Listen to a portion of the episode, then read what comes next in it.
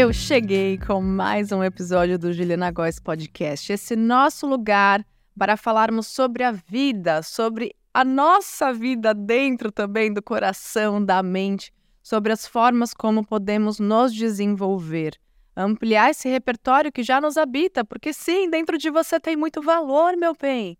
E geralmente a gente está o quê? Se criticando, se julgando, o que eu quero trazer para vocês hoje é a noção sobre o impacto que você tem causado, né, de dentro para fora, de fora para dentro na vida, como você pode reverberar o que já tem de melhor aí dentro. Então, muito bem-vindas, muito bem-vindos. Juliana Góes Podcast agora vai ao ar toda segunda às 18 horas. Então, lembra, hein, de seguir o podcast, avaliar e se você gostou dessa fala, manda ela para que mais pessoas possam ouvir, para que essa mensagem chegue mais longe.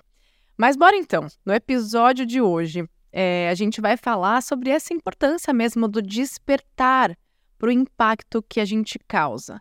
Seja dentro da gente, na maneira como a gente está se tratando, na maneira como a gente está sustentando o nosso diálogo interno, o impacto que a gente causa também de fora para dentro com as nossas escolhas, desde o alimento que você come, as convivências que você escolhe, os ambientes em que a gente está vivendo. E mais ainda, o impacto que a gente causa na nossa casa, na grande casa que é o nosso mundão. Despertar uma forma de rever e repensar quem somos e também de que forma a gente está se tornando melhor a cada dia. Bora! É o que eu gosto de falar para as minhas alunas, para vocês, para as minhas seguidoras. Eu insisto de que toda e qualquer mudança ela deveria começar no repensar de quem a gente está sendo para a gente. Ai, Ju, mas o que, que você quer dizer com isso? Quando você acorda de manhã, quais são os seus primeiros pensamentos? Você está pensando sobre você? Conforme o desenrolar do seu dia acontece, nas suas ações, nas suas tarefas, nos seus resultados, que tipo de diálogo interno você sustenta? Você tem se julgado demais? Você tem se validado minimamente?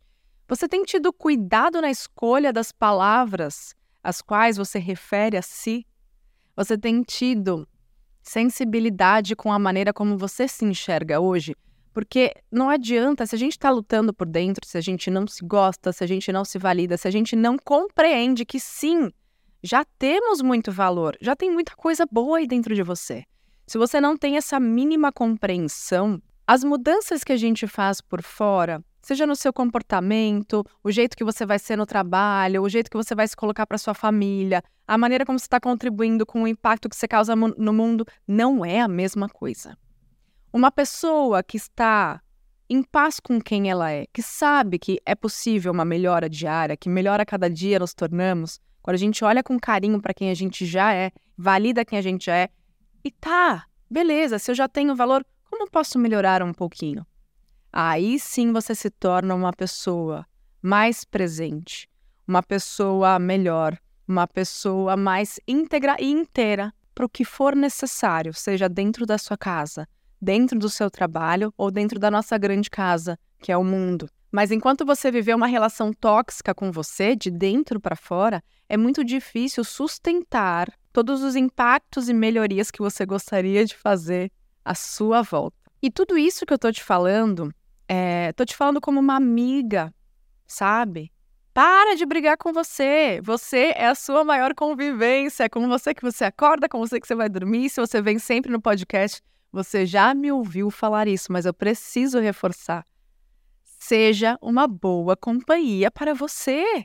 Seja a pessoa que sabe se incentivar. Seja a pessoa que sabe se acolher, que sabe se cuidar em cada momento seja sua melhor companhia. E na maioria das vezes a gente está se tornando uma das pessoas mais difíceis da nossa própria vida, dentro da nossa própria pele. Então, para, respira, ouve, deixa isso reverberar aí. Não precisa tirar conclusões, tá? Porque no seu tempo eu acho que algumas fichas vão cair. Mas bora então para a parte 2, que é uma outra parte, né, do impacto, né? Tem o impacto de dentro para fora, o impacto ao planeta.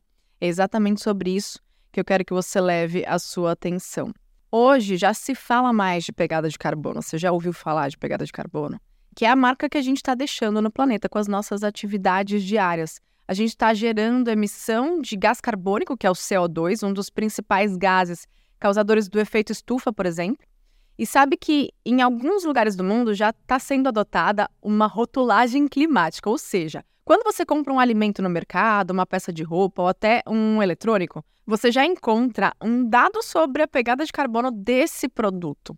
As primeiras vezes que eu vi isso foram lá em 2021, se eu não me engano, na Inglaterra. E eu achei interessante e comecei a reparar mais. Porque é uma maneira de colocar transparência em pauta e possibilita que você, consumidor, né, faça uma escolha mais consciente. E ao mesmo tempo em que favorece também o desenvolvimento de produtos com menor pegada ambiental. A partir dessas estratégias, né, as empresas vão buscando tanto mostrar o seu engajamento, comprometimento com as questões climáticas, como aumentar o conhecimento e a confiança do consumidor diante dessas ações e práticas empresariais. Mas enquanto a gente não vê isso acontecendo por aqui, o que, que dá para fazer? É, dá para você acompanhar uma estimativa da quantidade de CO2 que as suas compras emitem e eu quero te apresentar uma ferramenta muito bacana chamada Extrato de Carbono, criada pelo C6 Bank. Ela está disponível no próprio aplicativo do banco de forma 100% gratuita e também é, ela não tem fins lucrativos. Essa ferramenta estima a nossa pegada de carbono ao longo do mês, com base nas nossas transações financeiras, como cartão de crédito, débito, Pix e também as transferências bancárias. Com isso, dá para acompanhar uma estimativa da emissão de CO2 gerada nas compras. Ainda não dá para chegar no nível de detalhe do produto que você está comprando, que nem eu comentei que acontece no exterior, porque o banco não acessa esse tipo de informação mas já é uma estimativa bem próxima. E começar a olhar para isso faz com que você possa começar também a fazer escolhas mais conscientes, porque a gente não faz noção disso, né? E se a gente quiser, dá também para compensar essa pegada de carbono comprando créditos de carbono diretamente no aplicativo, a partir de 1 quilo por apenas 18 centavos.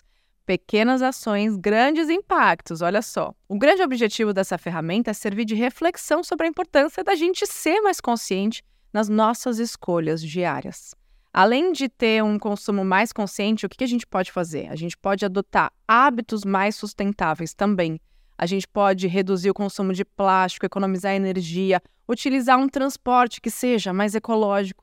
E uma opção que eu sou bem adepta é a da economia circular comprar em brechó, comprar de segunda mão, reduzir descartáveis, optar por reutilizáveis, como calcinhas absorventes, coletores menstruais. E por aí vai, gente, são só ideias aqui. Inclusive, se você quiser comentar as formas como você já vem se conectando com esse tema, eu amo quando a gente pode, de alguma maneira, abrir esse diálogo aqui.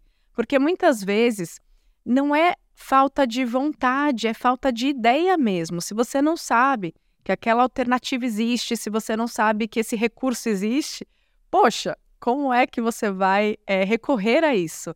Então, quando a gente consegue ir criando consciência, entendendo o que já existe no mundo, o que está sendo feito, olhando também para outros mercados que têm iniciativas mais sustentáveis, como nós, a gente vai para a Dinamarca. É, felizmente, eu sou muito abençoada e muito grata em poder ir para a Dinamarca todos os anos. E as medidas que eles têm em relação à sustentabilidade, eu olho, eu fico de cara, claro, que é um país, né, diferente, com uma economia diferente, com uma situação diferente.